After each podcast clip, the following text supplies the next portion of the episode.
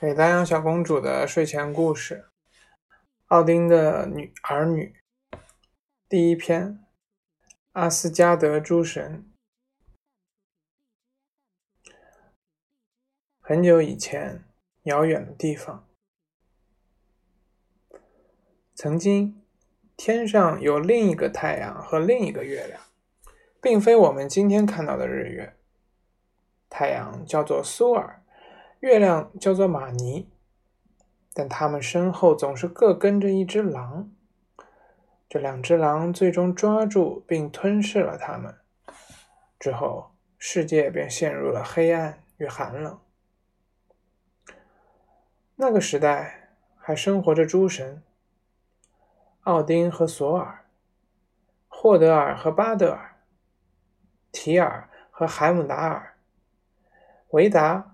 和瓦利，还有亦正亦邪的洛基，美丽的女神们也还存在：弗里加、弗雷亚、南娜、伊都娜和伊芙。但当日月被毁之时，诸神也一并消亡了。几乎所有的神都死于那时。除去在那之前已经死去的巴德尔，幸存的只有奥丁的儿子维达和瓦利，索尔的儿子摩迪和马格尼。在同一个时代，世上也有人，但在日月被吞噬、诸神被毁灭之前，可怕的事情发生了，暴雪。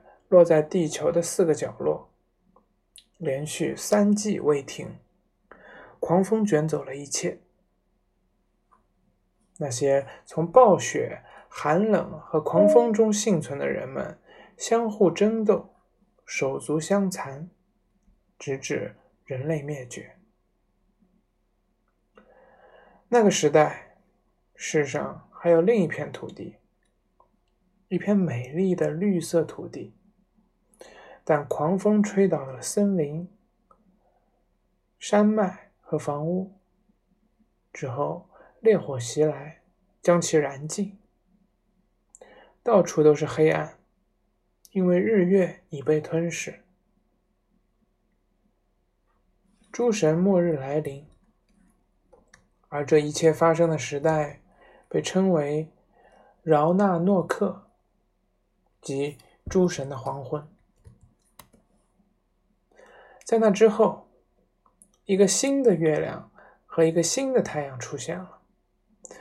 他们在天上游走，比起苏苏尔和玛尼，他们更温和可爱，且身后没了他们没了追赶他们的狼，大地又变回葱郁而美丽的样子。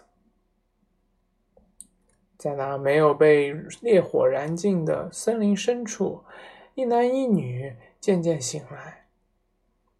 他们被奥丁藏在那里，在诸神的黄昏之时沉睡。幸存的女人叫利弗，男人叫利弗施拉希尔。他们走遍世界，子孙后代。成为了新世界的人类。诸神中幸存的有奥丁之子维达和瓦利，索尔之子摩迪和马格尼。在新的土地上，维达和瓦利找到了诸神留给他们的金杯，上面写着诸神的黄昏之前世上发生过的事。诸神的黄昏之后。世上的人们生活的很平静，不再像旧时代的人们那样受到可怕的骚扰。那些可怕的东西毁灭了世界和人类，并从开始时就向诸神宣战。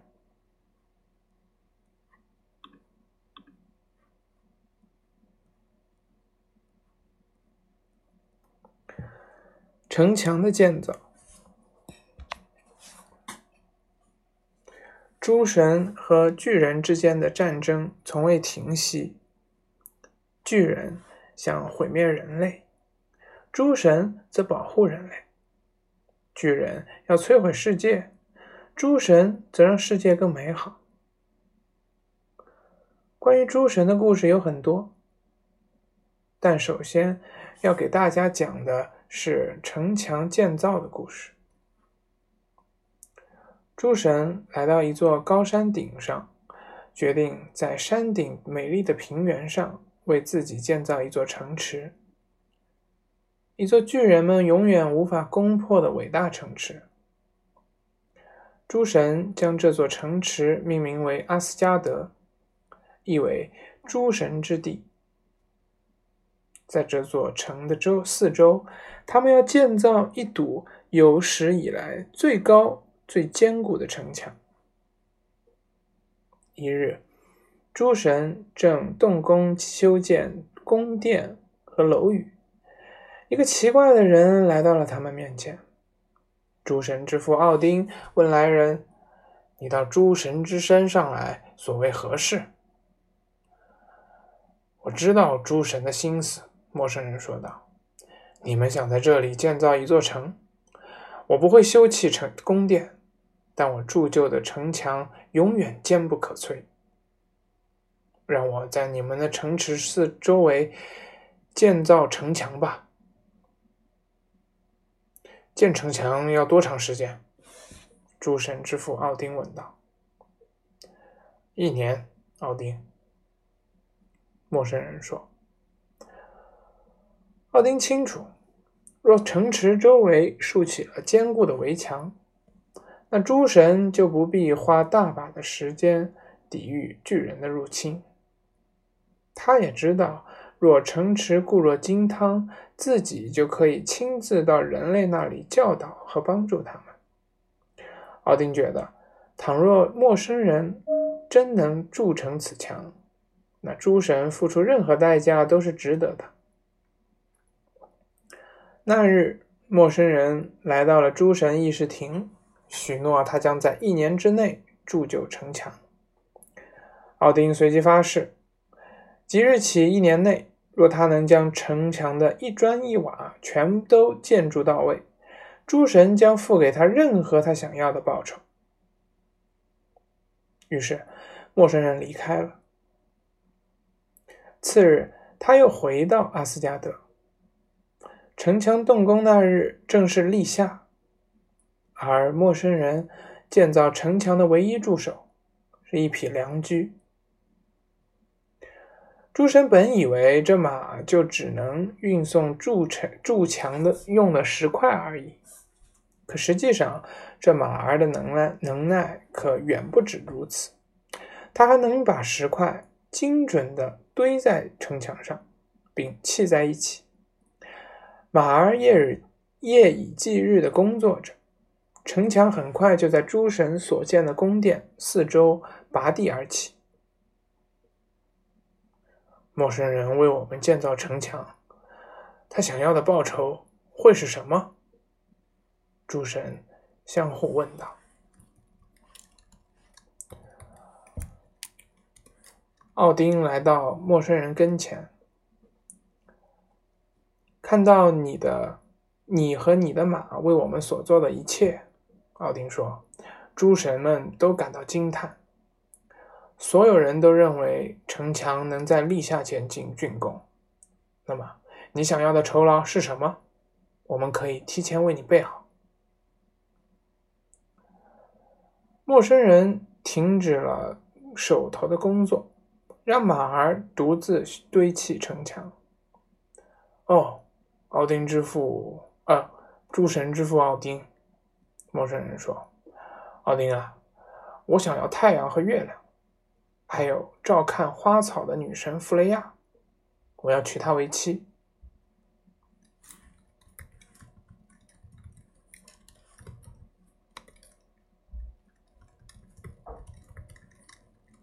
奥丁听后勃然大怒。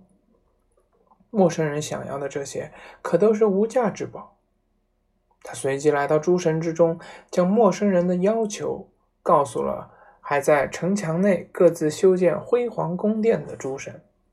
诸神答道：“没有日月，世界终将枯萎。”奥丁则说：“没有弗雷亚，阿斯加德的一切都将黯淡无光。”他们宁可城墙建不成，也不愿给予陌生人他想要的酬劳。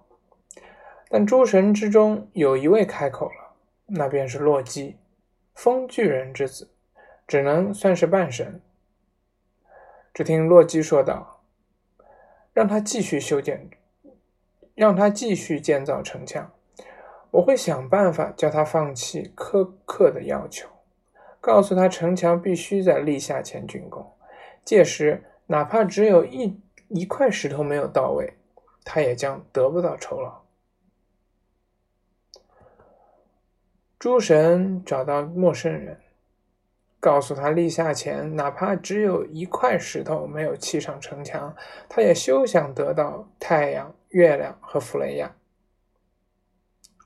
这时，诸神才终于知晓。这陌生人是个巨人。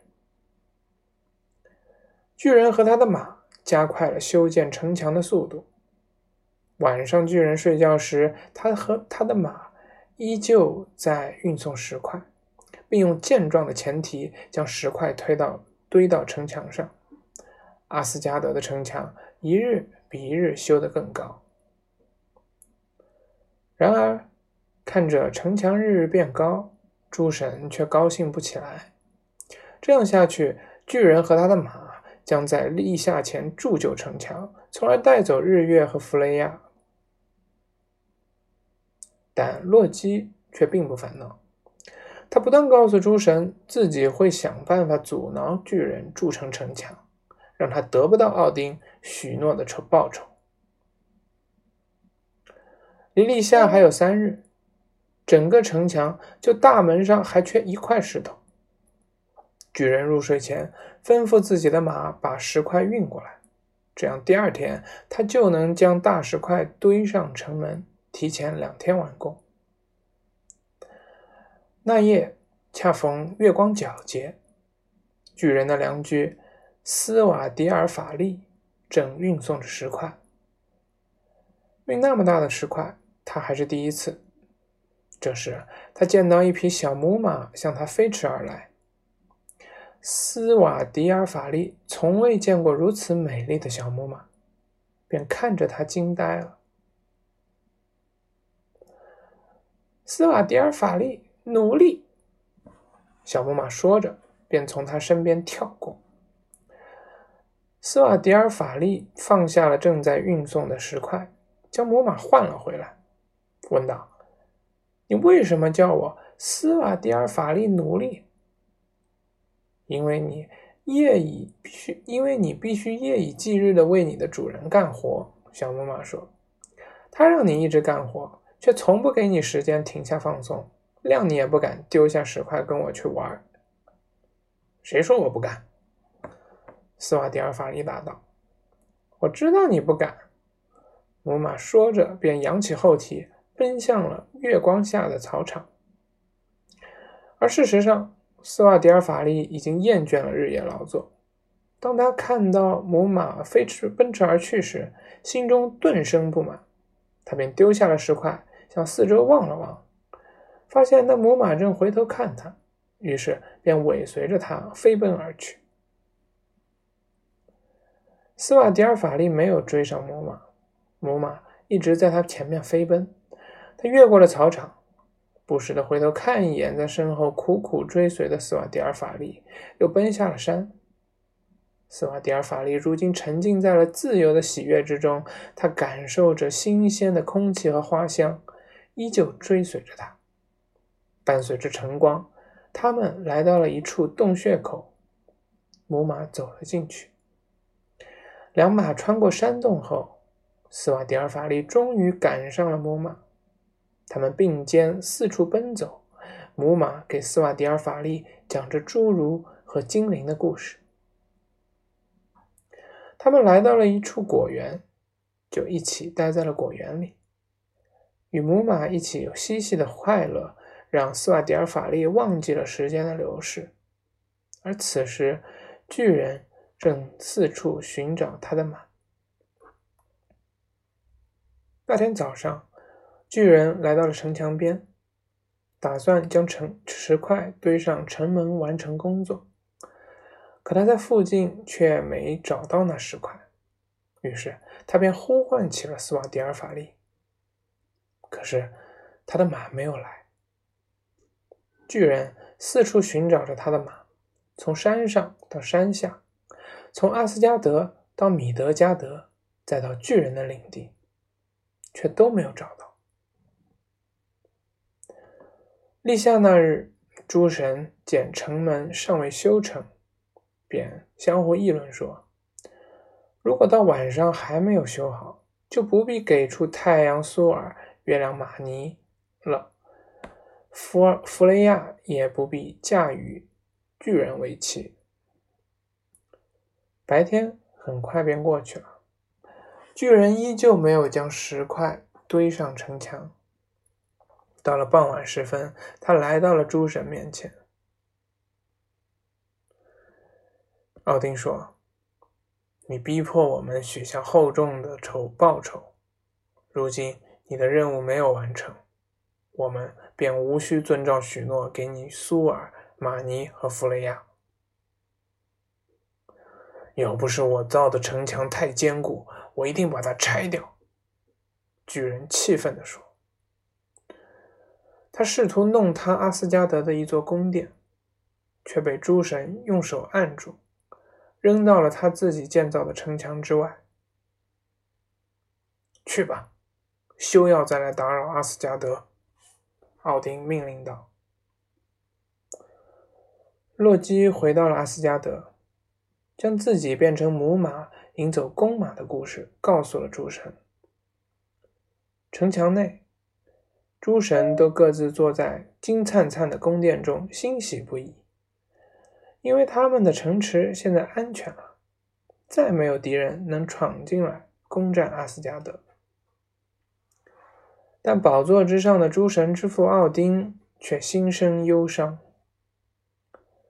他感叹：诸神铸就城墙，依靠的竟是诡计，誓言已被打破，阿斯加德的正义也遭到了打击。